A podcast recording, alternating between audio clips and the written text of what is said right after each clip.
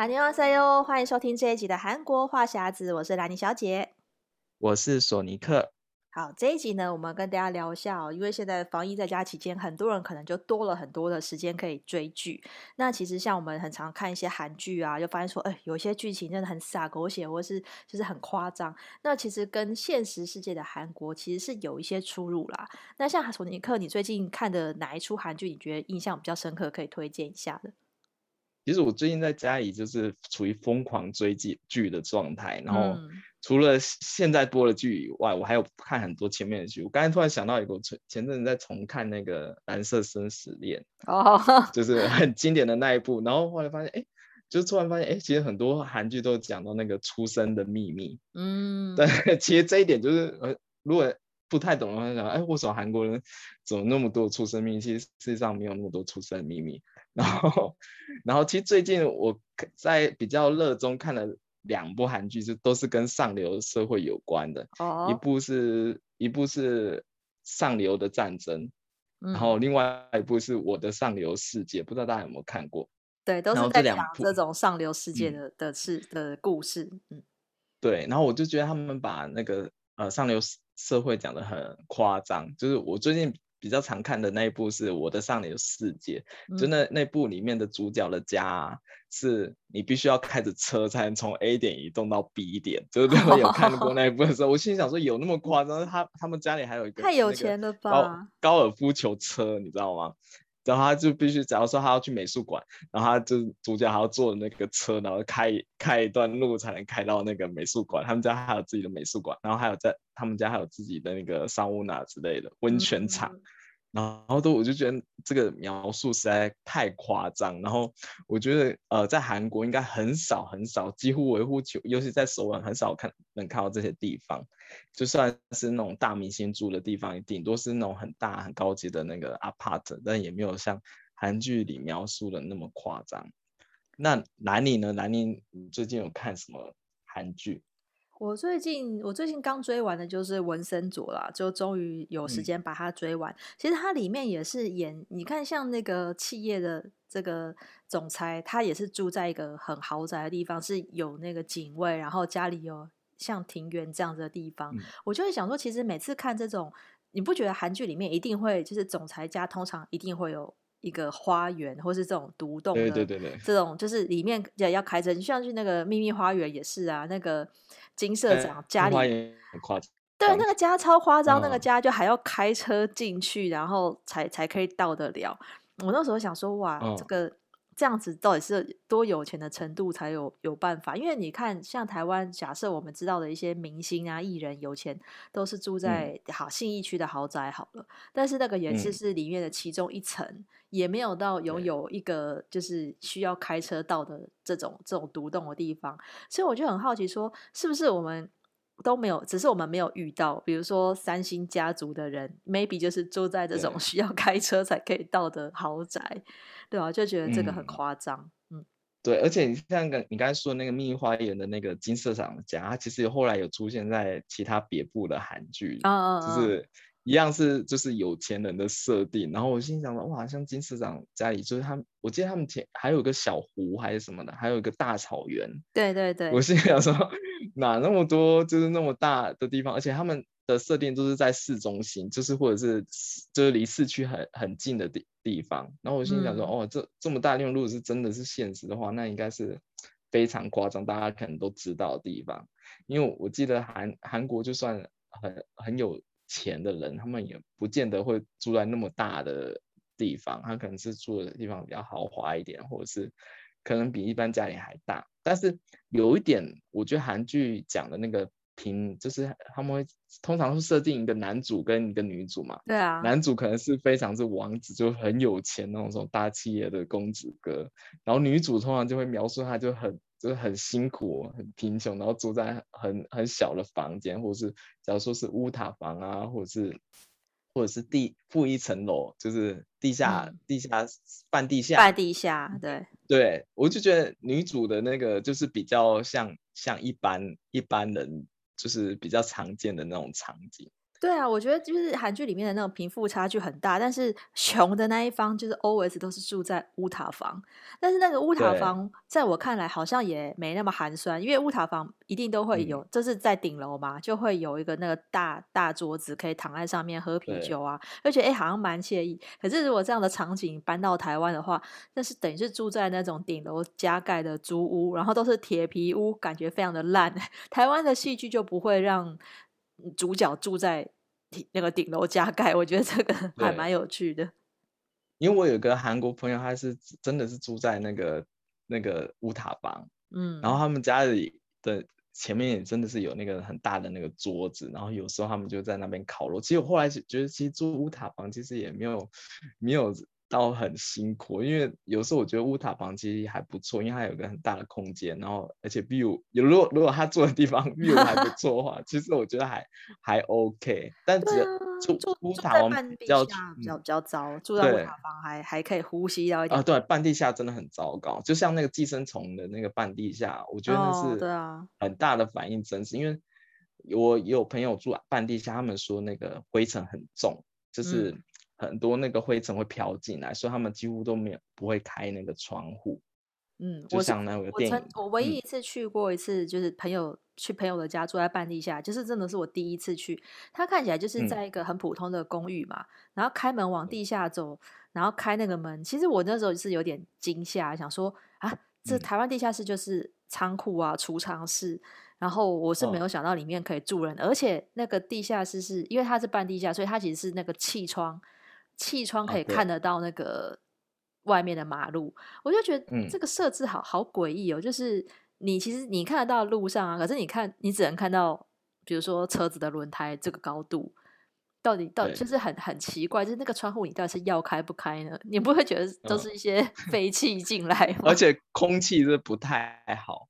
就是它那个气空气的循环不太好。而且韩国还有一个就是他们垃圾会放在那个。一楼外面哦，对啊，对啊，对啊，集中在地方，因为因为像我我家走路过来有几个半地下，我就觉得他们很可怜，因为他窗户旁边就是人家堆垃圾的地方，嗯，所以他们那个窗户都是紧闭不打开。我想说哇，要是我住在那下面的话，我真的觉得很痛苦，因为觉得那因为大家都是垃圾集中在那边嘛，啊、一定会有味道，嗯，对啊，所以难怪就是就是真的是。很多人就是因为为了省钱，就是假如说他是在经济不好的话，就会真的会选那个半地下的房子。我觉得、这个，所以我就看到那个韩剧，我就很有感。嗯，对，所以我就觉得说，如果真的可以选的话，我觉得住在住在那个乌塔房，我觉得韩剧是为了美化，因为乌塔房拍起来还是比较好看一点，因为主角可以在阳台喝个啤酒或者是什么，就是那个剧情发展比较好看。但是如果那个主角住在半地下，拍起来怎么样拍都。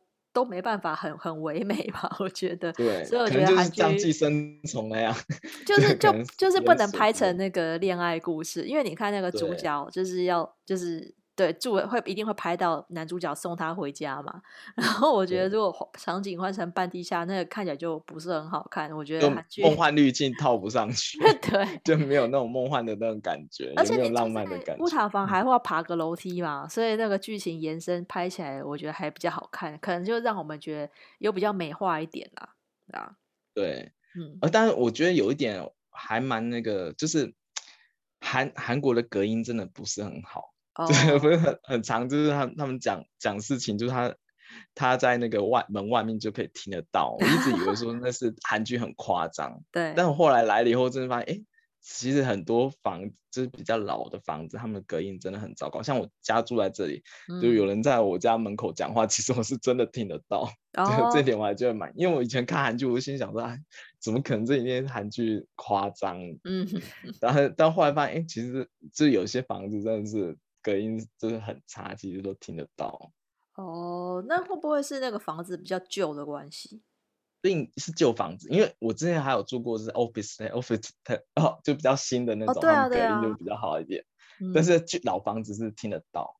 哦，对，对嗯、所以就是韩剧，因为韩剧通常有时候是就不会把那个演出来啦。但是如果就是、嗯、就亲身有住过这样的房子，大概可以可以体会一下，就比较有共感这样。对呀、啊，然后其实有一些韩剧，其实蛮多韩剧也是会演到一些职场的故事，或是一定都会演到说啊，就是在职场的一些斗争啊，然后下班要去应酬喝酒啊，这个部分我觉得还。算是部分有符合现实啊，像索尼克，你现在在韩国公司上班，那你你自己感觉韩国公司的氛围跟韩剧演的有有哪些相似的地方，或是差异比较大的？我觉得他其实韩剧有些地方是演得很夸张，因为有些韩剧的话是会甚至演到就是会动手。可能打你的头，oh. 会踢你的那个肚子，我觉得那那个是太夸张。那可能如果是现实社会这样子做的话，你可能马上就被告。但是如果是职场上的话，真的会有那个前前后辈的差异。就即使他、oh. 他提前你可能只有几天到，他其实他就是前辈。嗯，然后然后就像呃就像有些就是演那个校园校园剧也一样，就是。嗯因为我也在韩国读学校嘛，就是有些就是他同一就算是同一届的那个同学，他年纪比你大，就是你还你你要就是要把他当做大哥，嗯，嗯，然后然后有些是他可能是你就是高你一年级的，你要把他当前辈，就他们那个上下阶层，你就觉得还蛮严重的，就是现实社会上也是这样。有，我觉得韩国人真的特别重视，就是这种辈分伦理。我觉得这个就是反映在称谓上面也是嘛，嗯、或者说他们很喜欢比，对对对，不是都会先问那个几年次的吗？就会立刻知道说你是要叫你형님还是你是亲姑，啊、就是他们对于这个真的是超介意的。我觉得在公司里一开始就会分，嗯。对，就公司里面也是，就是像我以前的公司，虽然是新创公司，老板不希望我们称呼这种传统的职职务，就是职职职称。像像如果我们有个是厅长。听讲的话，就是他的英文名字是 Simon，所以老板希望我们叫他 Simon 就好。但是其他的韩国职员都还是会叫啊 Simon 听江宁，就是会会 连连着这个英文名字加上职称。那我就觉得，那我就融入一起叫他听江宁好了，就是你会觉得比较比较尊敬，而且毕竟他也是传统的韩国韩国人，韩国上班族，所以我觉得他比较重视这件事情。然后另外设计部有一个谢江宁。的市长，我们也是就是跟着叫他谢江宁这样，嗯，就不会叫他的名字。但是在比较年轻那那那一群的这个 IT 部门，就他们就是全部就是只会，嗯、呃，不是叫英文名字，但是要不然就是叫韩文名字，再加一个喜，就是某某喜这样。啊、对，就是、嗯。但他们名片上也都有职称吗？其实他们其实名片上职称都都有。但是那个职称有点像是，嗯、因为名片毕竟是给外面人看的嘛，所以他们在在在队内的话，其实就比较没差。其实如果一般平辈的话，大家还是会叫某某西这样子，或者说像叫我就是只是叫 Lenny 叫英文名字，我觉得英文名字比较没差。可是如果你对方他只有韩文名字的时候，你好像不加一个西，不加一个你，好像你以后也会觉得不好意思。我我也不知道，我明明就不是韩国人，在那边不好意思 什么。可是我觉得好像就会、哦、不就会融入他们的文化，因为像索尼克也在公司，应该也是你遇到韩国人会融入他们的职场文化吧？哦，对，就因为我我现在的公司是比较传统的韩国公司，嗯，然后跟我之前的公司就很大不一样。然后我在这个公司，我记记得我进去以后，就每一个每一个我都叫他们的那个职称，嗯、就必须得叫他们西藏宁，或者是叫他朱茵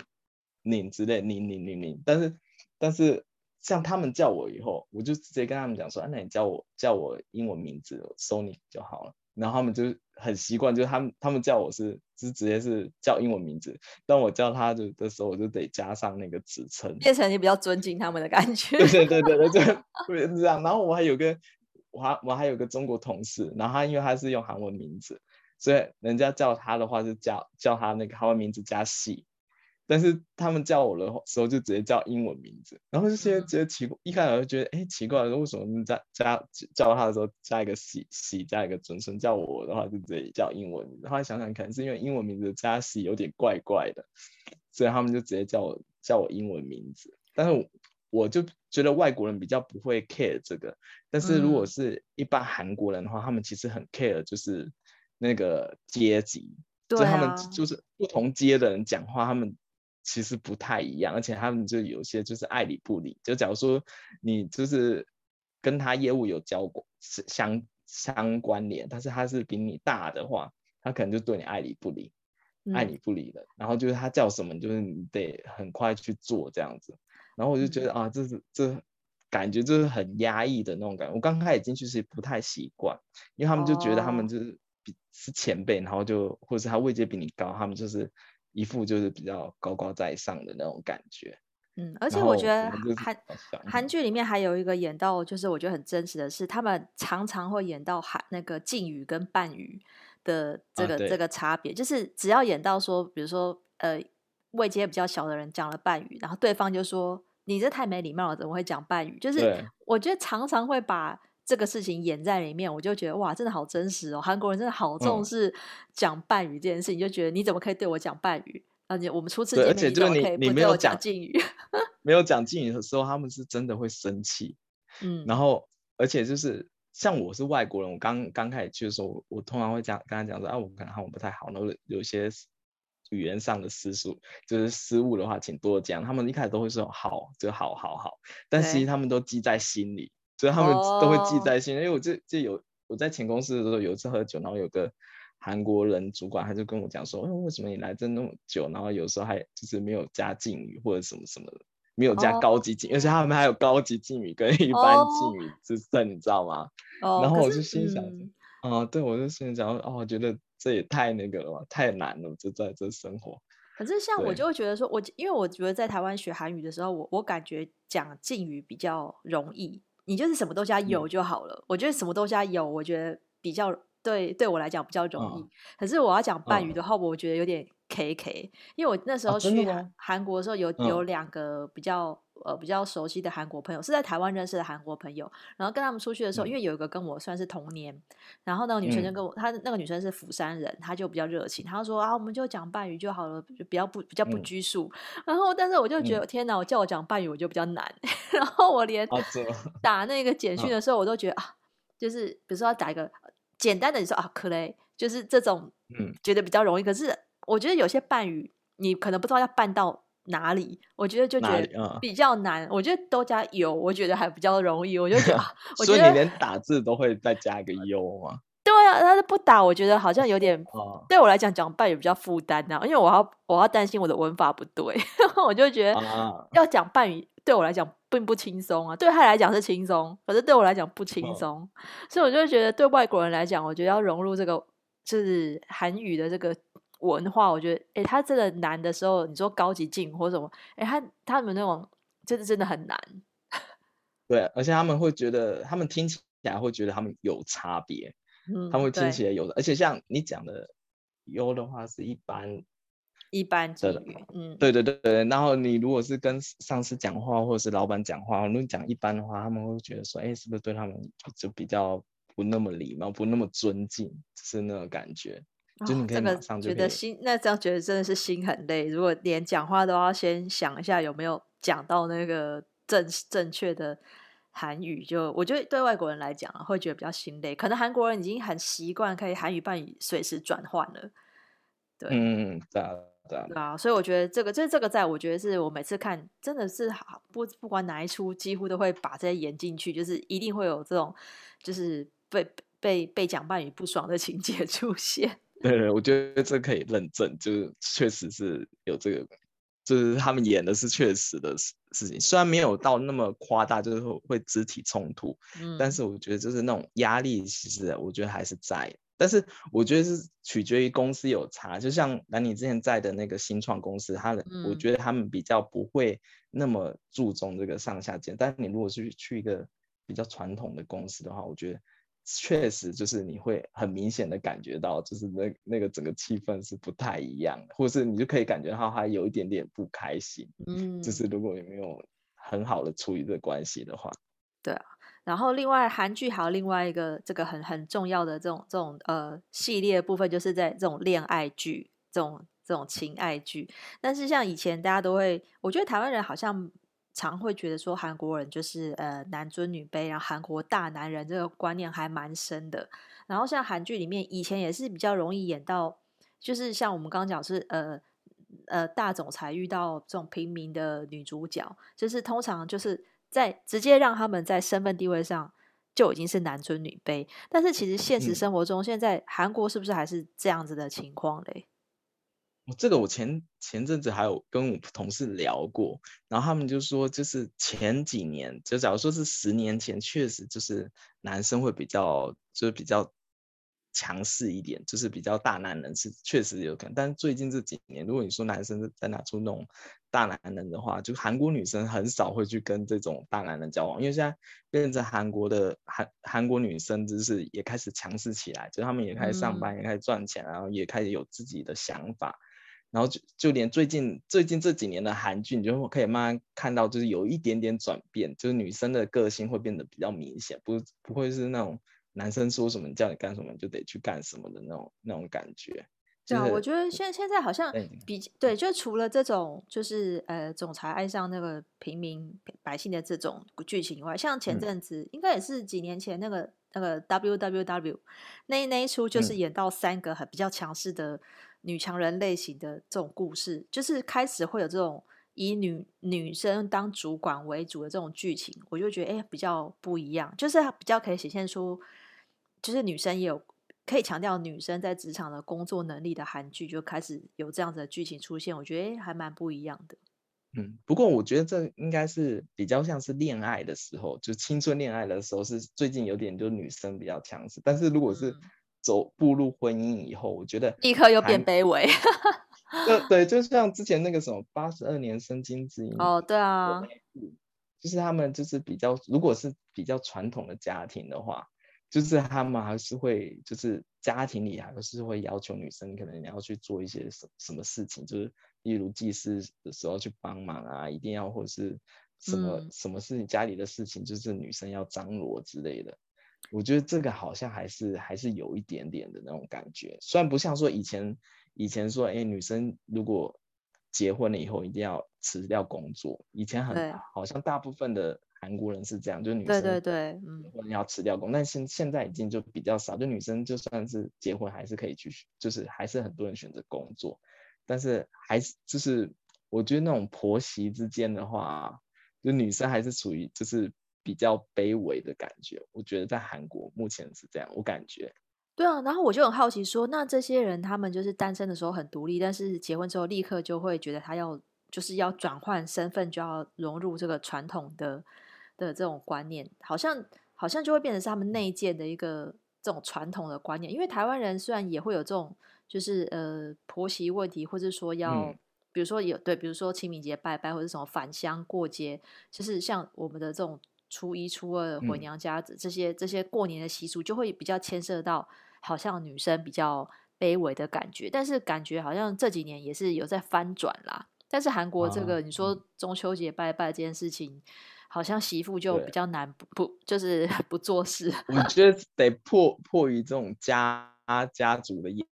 我觉得感觉他们就是变成家庭的压力。就是说，哎，这好像大家传韩国的传统就是这个样子，就是啊，这件事情就得女生做，或者这件事情就得女女生准备之类的。然后我就觉得，因为我前阵有一些人，有一些在韩国的台湾人，他可能最近打算要结婚，然后我们就说，他们结婚之前，就是那个婆家都会先打探式的问他，就说啊，那你。你你可你中秋节要不要回回台湾啊？或者你每年、oh. 每年过年过节，你该不会是要回台湾之类的嘛？就是他可能会这样子，就是礼貌性的问一下。但其实他们这样讲出来，就代表说啊，他们其实很大的程度希望就是，哎，你过年过节你得帮忙家里的事情，或者你得去祭祖啊，或者是你得做什么做什么腌白腌泡腌泡菜，对对对对对对，甚至真的有。然后然后我那些。有朋友他们就觉得哦，感觉还没结婚就那压力就已经先来了，就是感觉就女生就是大家会比较想要求女生说，哎，你结婚以后要做这件事情，但是男生却没有那么明确要求说，哎，你男生结婚以后要干嘛干嘛。这个好像台韩之间还蛮类似，通常台湾人也是结婚之后男生比较没有差别，但女生可能就会面临到，哎，是不是要跟公婆住啊？然后还是要什么？啊，对。对，所以这件事情我就觉得台韩有点，就是对于这种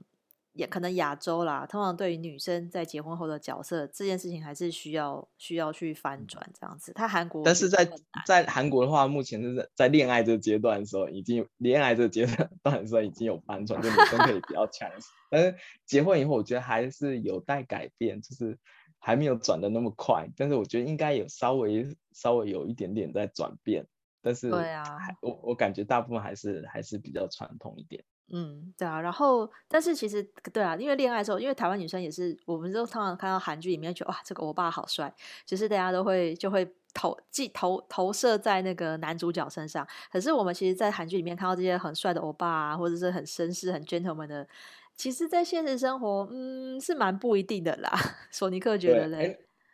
其实我觉得韩国男生没有说长得特别帅，但是韩国男生有个特点，就是他们很会打扮，很注意、嗯、注重外表。嗯，所以他们很